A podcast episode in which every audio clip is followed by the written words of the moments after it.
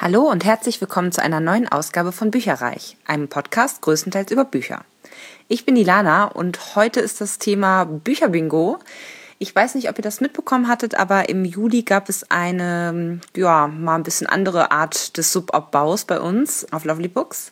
Und zwar hatten wir ein Bingo-Feld gemacht, also wie so eine Bingo-Karte mit fünf Reihen waren es, glaube ich, und also ne, typisch mit B-I-N-G-O ähm, und 1, 2, 3, 4, 5. Und ähm, auf jedem dieser Felder war dann ein bestimmtes Kriterium abgebildet, was man sozusagen bei seinem durchgelesenen Buch in dem Monat erfüllen musste. Und dann gab es dafür extra Punkte. Es war einfach nochmal so eine ja, Auflockerung sozusagen, vielleicht auch mit Anregungen gespickt, was man eben als nächstes lesen sollte, wenn man jetzt, äh, so wie viele, viele, viele Hörer und mir geht es leider auch mal so, wenn man jetzt ganz, ganz viele Bücher hat und man weiß gar nicht so genau, oh Mensch, was lese ich denn jetzt als nächstes, weil sie sind alle so toll und ich kann mich gar nicht entscheiden, dann ist das natürlich nochmal eine Möglichkeit, ähm, sich dann doch zu entscheiden.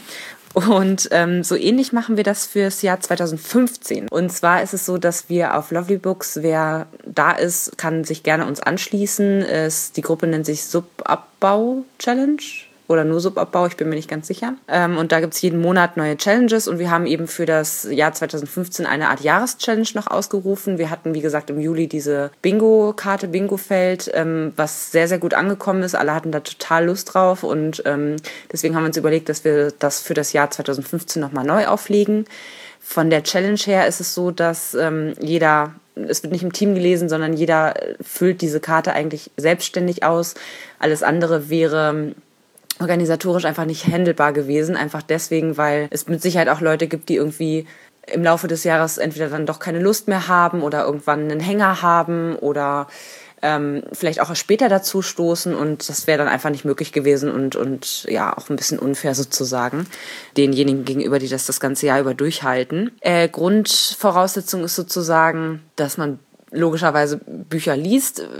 Man kann natürlich auch lesen, was nicht auf diesem Bingo-Feld drauf ist. Es ist allerdings ein Feld mit 10 mal 10 Feldern dieses Mal, also 100 Felder. Und ähm, ja, wer, also das Ganze ist von der, von der Lovely Books Gruppe zumindest so organisiert, dass es auch ein Gewinnspiel dann zum Schluss gibt. Wenn ihr nicht bei der Lovely Books Gruppe mit dabei seid, äh, könnt ihr logischerweise auch nichts gewinnen. Nichtsdestotrotz würde ich euch ähm, das Spielfeld mal verlinken, falls ihr einfach äh, just for fun Lust habt, äh, da mitzumachen, könnt ihr das sehr gern tun. Bei uns ist es dann so, dass es eben Gewinnspiel gibt. Wir drei Administratoren haben jeweils oder packen in, im Laufe des Jahres sozusagen mehrere Bücher in ein Buchpaket. Äh, jeder hat dann ungefähr denselben Wert dann da drin und äh, das wird dann unter den Teilnehmern verlost und äh, man hüpft dann irgendwie pro pro zehn Sonderpunkte, die man in dieser Challenge sozusagen gelesen hat, dann irgendwie mit einem Los ins Töpfchen es gibt einmal Sonderpunkte für jedes einzelne Feld, was man gelesen hat und dann für jede Reihe, die man gelesen hat, nochmal Zusatzsonderpunkte, also die man beendet hat, also alle zehn in einer Reihe dann gelesen hat und es gibt nochmal Sonderpunkte, wenn man wirklich alle 100 Felder belegt hat und das bedeutet, dieser Lostopf ist dann sozusagen gedeckelt. Alle zehn Punkte kriegt man einen los und das sind dann x Lose, ich habe jetzt gerade vergessen, wie viel insgesamt, die da eben äh, erreicht werden können und unter denjenigen, die mindestens, ich glaube, 30 oder 40 Lose haben, werden dann eben entsprechend die Bücher verlost. Aber lange Rede, kurzer Sinn. Ihr könnt gerne mitmachen. Das sind, wie gesagt, 100 Felder.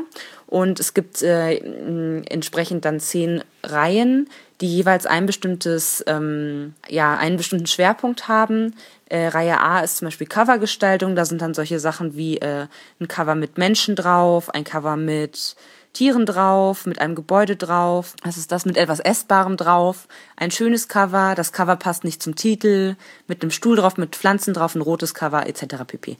Also ähm, ihr seht ganz viele unterschiedliche Kriterien, die ein Buch erfüllen sollte, damit es eben, damit dieses Feld abkreuzbar ist. Und so geht das dann weiter mit äh, verschiedenen anderen Kriterien. Das ist zum Beispiel der Titel noch, das Genre, Allgemeines zum Buch. Das ist dann sowas wie ein fremdsprachiges Buch, ist Teil einer Reihe, äh, mehr als 600 Seiten und so weiter.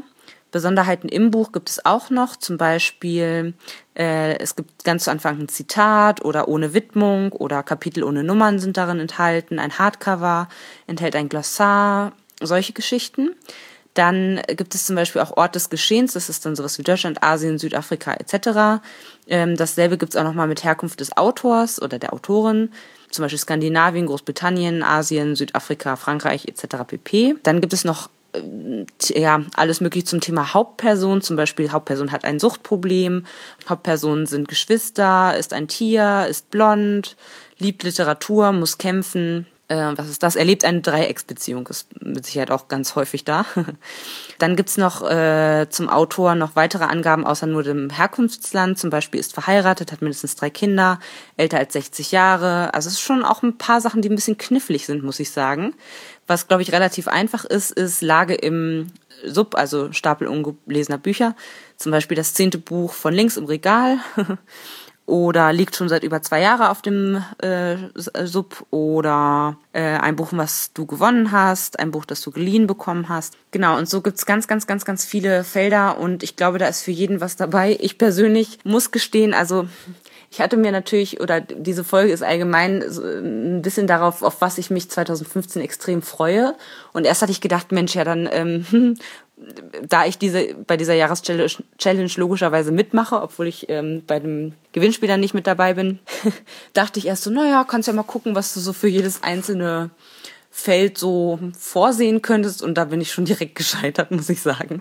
Also ich fürchte, dass ich ähm, gerade irgendwie zum Thema Herkunft des Autors und so, da werde ich dann wahrscheinlich passen, weil wie gesagt, es gibt für jede komplett ähm, beendete Reihe gibt es halt äh, ja Sonderpunkte. Und da ich auf 100 Bücher im Jahr absolut nicht kommen werde, ich peile da eher so 80 an, sind mindestens zwei Reihen, bei denen ich eigentlich gar nicht erst anfangen brauche. Und das wären für mich Ort des Geschehens und Herkunft des Autors, weil das Sachen sind, wo ich leider oder vielleicht ist es auch einfach so nicht so divers lese, dass es für zehn sorry, für zehn Länder reichen könnte. Glaube ich jedenfalls nicht. Also gerade solche Dinge wie Kanada oder Südamerika, ja, ist leider nicht so häufig auf meinem Stapel ungelesener Bücher und die möchte ich erstmal wegkriegen. Deswegen ähm, kann ich gar nicht noch, also kann ich im Vorhinein noch gar nicht richtig sagen, was ich jetzt wo rein äh, in welches Feld.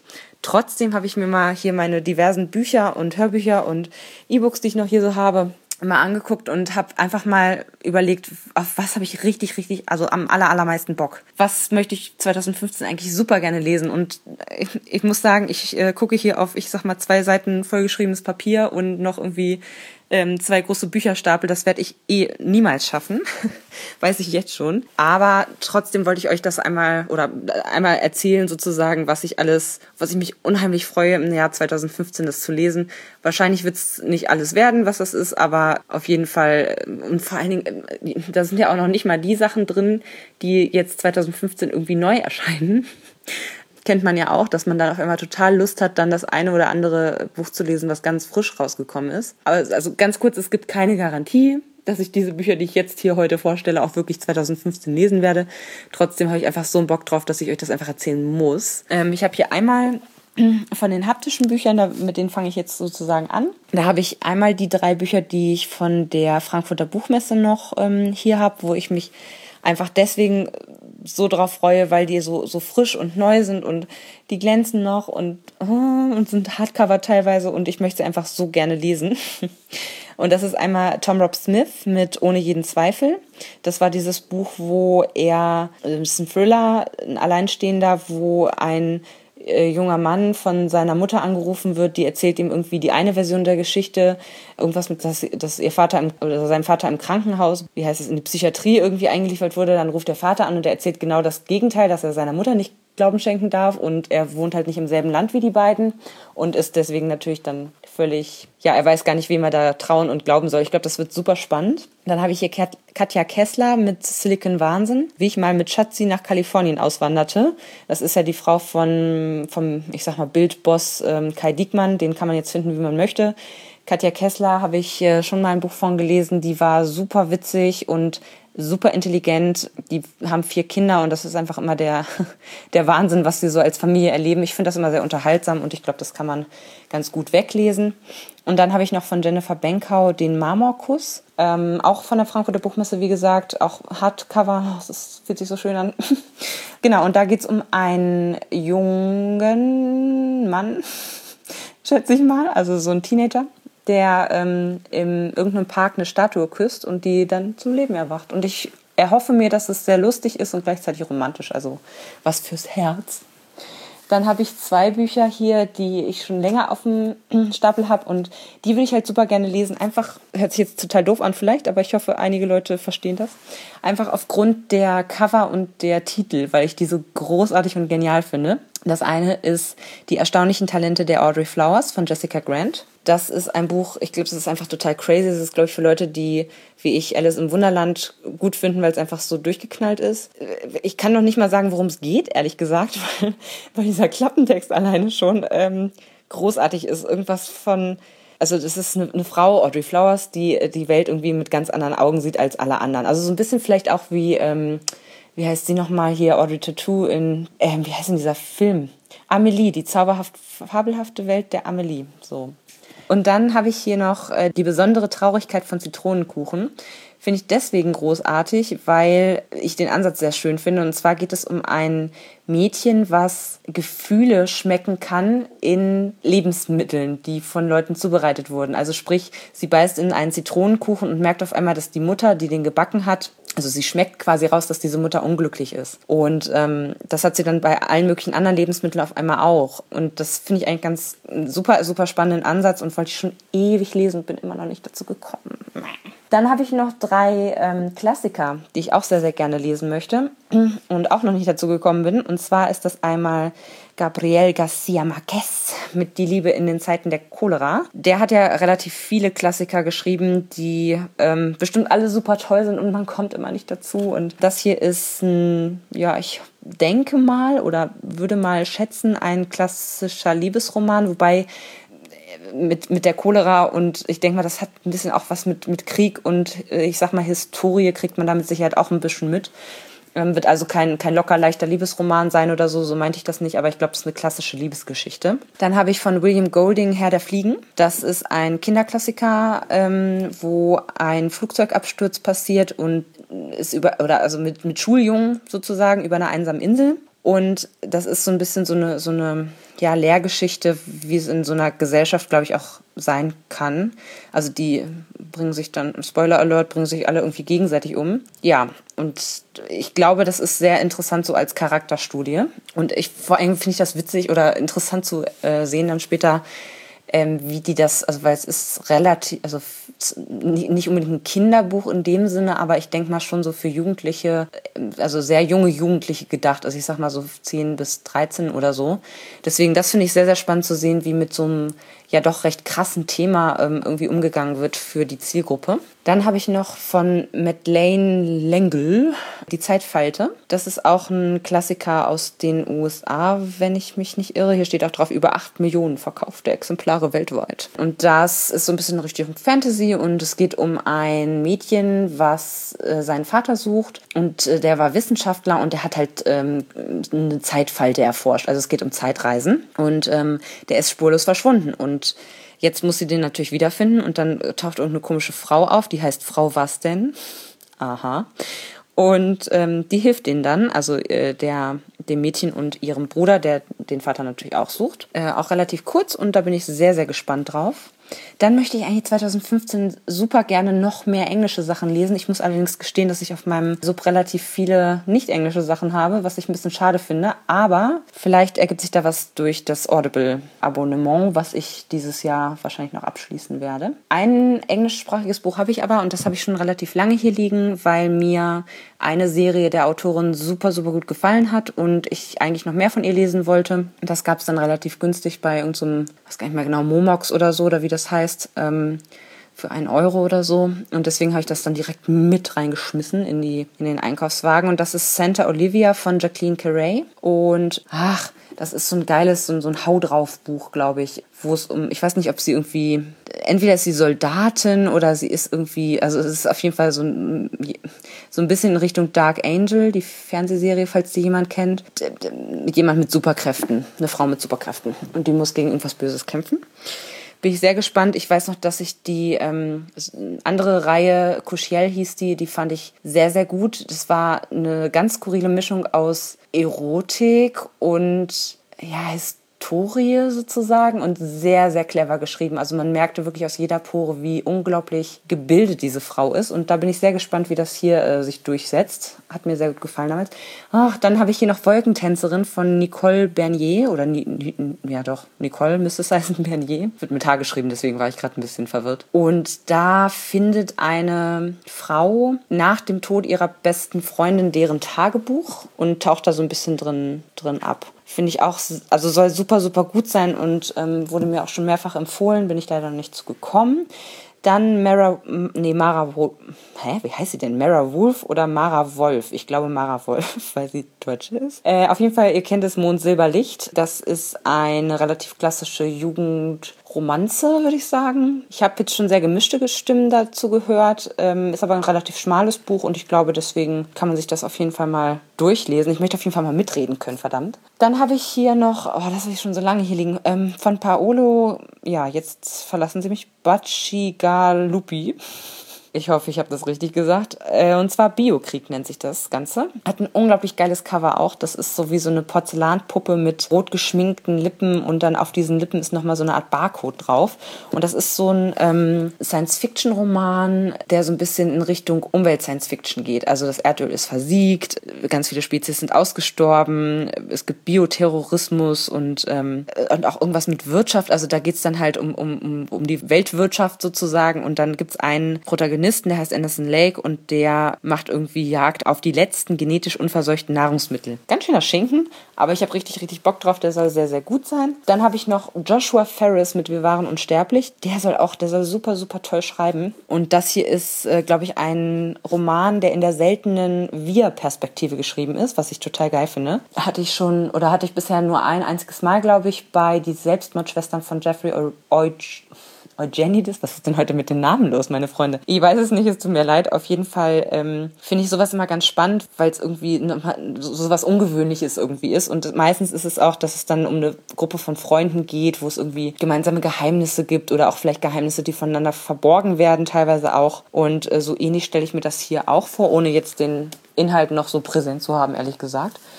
Dann habe ich hier noch von Hermann Koch einen Roman, der heißt Angerichtet. Da freue ich mich auch richtig, richtig doll drauf. Das ist, ist glaube ich, so, ein typische, so eine typische Romanvorlage, die man auch super als Theaterstück aufführen könnte. Äh, es geht um zwei Ehepaare, zwei Brüder mit ihren jeweiligen Frauen, die sich zu einem ganz, ganz schicken Abendessen verabredet haben und unter der Oberfläche brodelt das so richtig. Weil ähm, angeblich haben die ähm, Söhne der beiden Ehepaare irgendwas die haben irgendwas angestellt oder irgendwas verbrochen. Man weiß natürlich zu Anfang nicht was.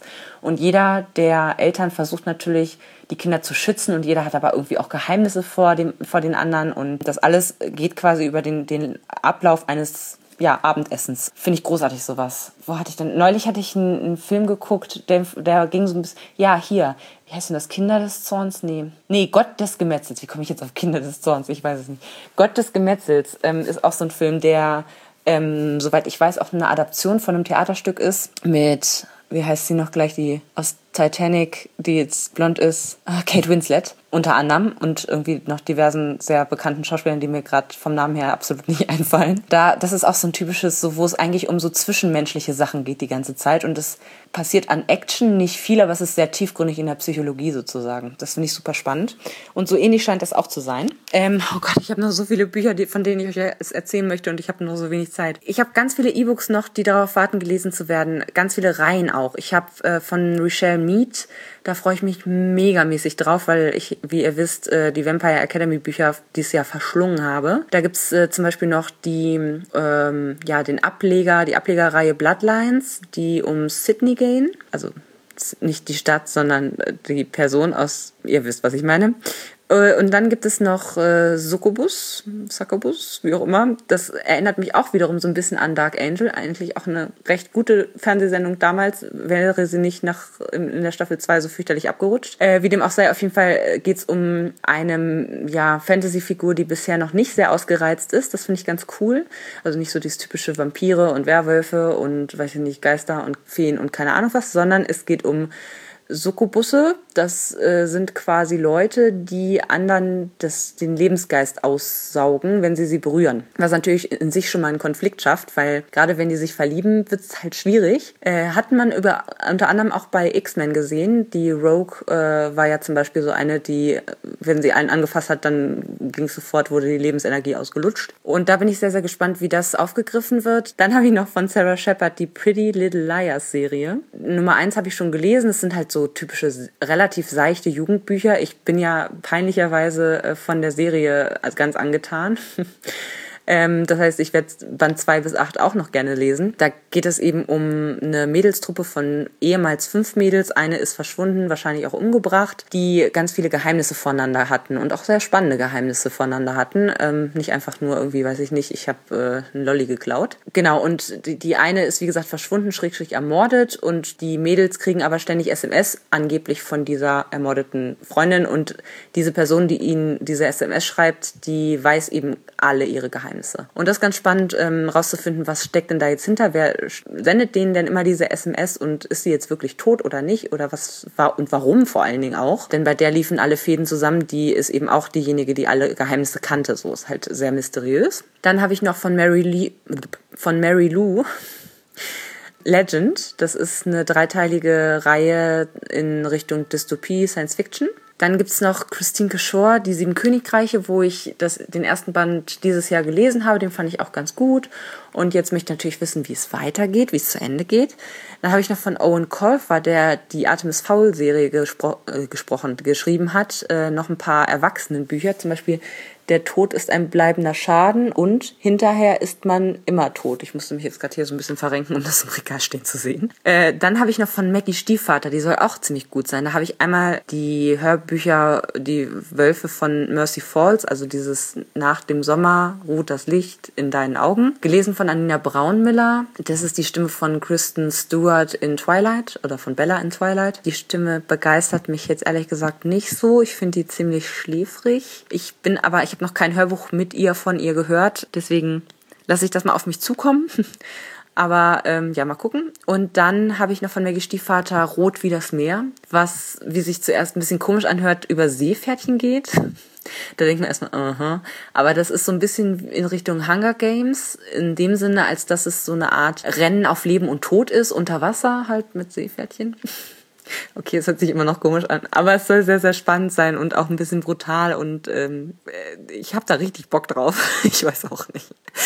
Wo ich auch schon immer was Gutes von gehört habe, ist ähm, die Gone Serie von Michael Grant. Äh, sechs Teile gibt's da, glaube ich. Ist auch so ein, richtig, ein bisschen Richtung Dystopie, Endzeit, äh, Thriller, neue Medien, Überwachungsstaat, so in die Richtung. Super, super spannend soll das sein. Das sind, glaube ich, auch in Richtung Jugend eher ausgerichtet. Dann gibt's noch, was ich ja auch angefangen habe, jetzt äh, dieses Jahr zu hören. Dann muss ich auf die E-Books äh, umsteigen, sozusagen. Die Auserwählten von James Dashner, wo ich den zweiten Band und den dritten Band noch von habe. Damit ist die Trilogie vorbei, aber es gibt auch noch einen sogenannten nullten Band, also so eine Art ähm, Prequel. Und das, da, da bin ich mir auch immer nicht sicher, muss man sowas irgendwie vor, also vorher würde ich sowas, glaube ich, nie lesen, aber obwohl es die Vorgeschichte ist, ist es, glaube ich, ich spare mir das sozusagen bis zum Schluss auf, nicht, dass ich da irgendwie gespoilert werde.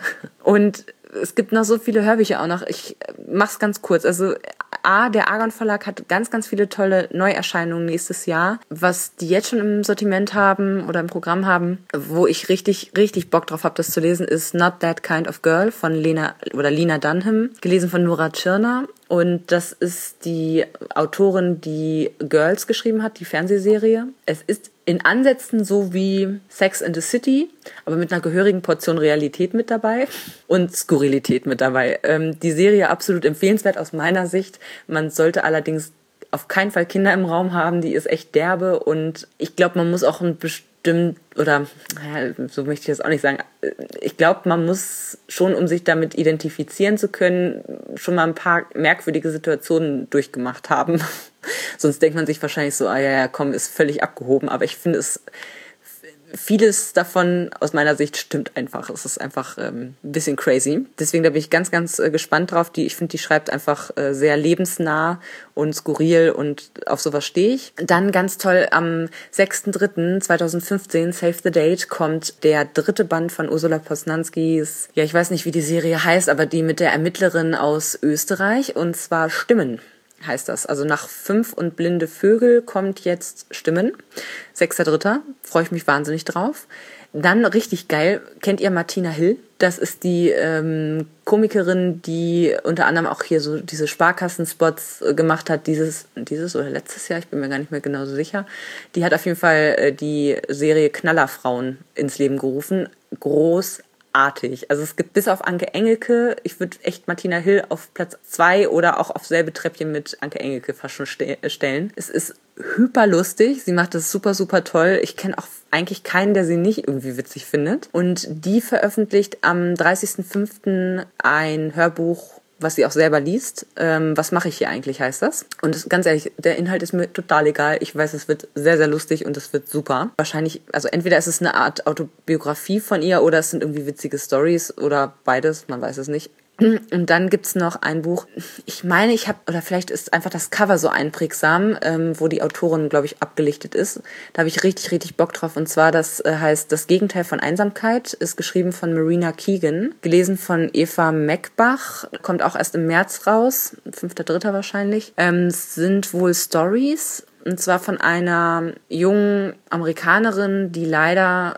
bevor das Buch erschienen ist, soweit ich das auch mitbekommen habe, äh, mit 22 Jahren bei einem Autounglück oder Autounfall äh, verstorben ist. Und posthum sozusagen wurden jetzt ihre angeblich sehr guten Stories äh, eben veröffentlicht. Und da bin ich total gespannt drauf. Und denn wie gesagt, also irgendwie kommt mir, entweder kommt mir das Gesicht von ihr mega bekannt vor. Ich weiß nicht, ob ich das einfach irgendwie vor ein paar Monaten schon im Buchhandel gesehen habe und sich das irgendwie so eingebrannt hat oder ob ich die von irgendwo anders kenne. Ich habe also so schon mal gesehen habe oder was. Also keine Ahnung. Auf jeden Fall ist dieses Cover wirklich äh, unfassbar greifend schon alleine. Ganz, ganz merkwürdig.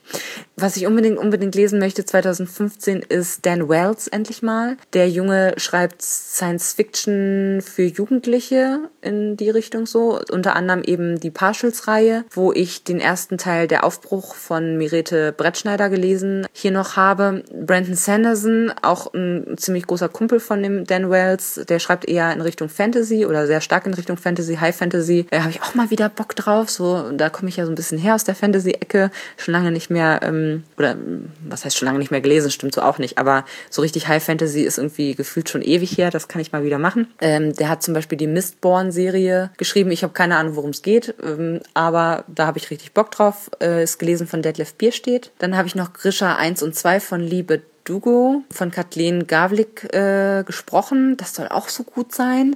Und Silber 1 und 2 wäre auch total geil von Kerstin Gier. Das wird zum Beispiel als Hörbuch, als Hörbuch gesprochen von Simona Pahl. Dann hätte ich auch richtig Bock drauf, die Amor-Trilogie zu lesen. 1 und 2 habe ich hier. Delirium und Pandemonium von Lauren Oliver. Auch wieder mit Anina Braunmiller. Mal gucken, wie das so wird. Ich bin noch ein bisschen skeptisch.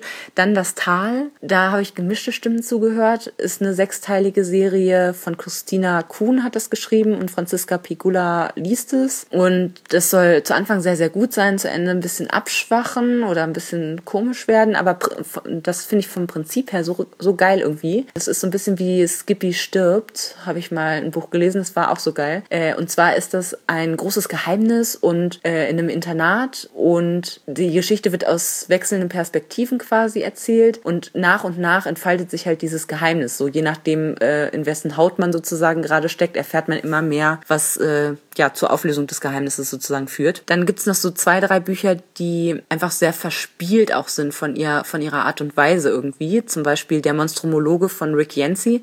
Ich glaube, da braucht man nur aufs Cover gucken, dann hat man schon richtig Lust, das zu lesen.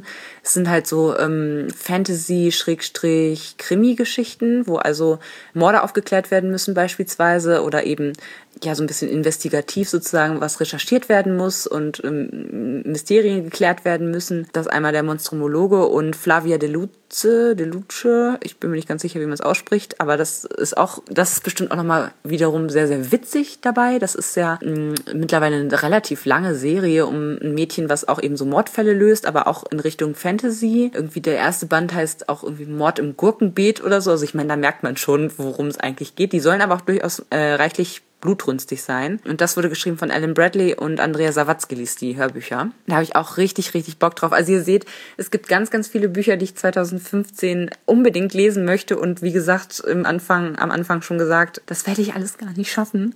Aber ich habe einfach richtig Bock drauf und ich hoffe, dass ähm, ich euch mit dieser kleinen Übersicht sozusagen auch den Mund wässrig machen konnte und ihr auch im nächsten Jahr fleißig dran bleibt, wenn ich erzähle, was ich denn davon tatsächlich gelesen habe. Macht's gut, bis nächstes Mal. Ciao.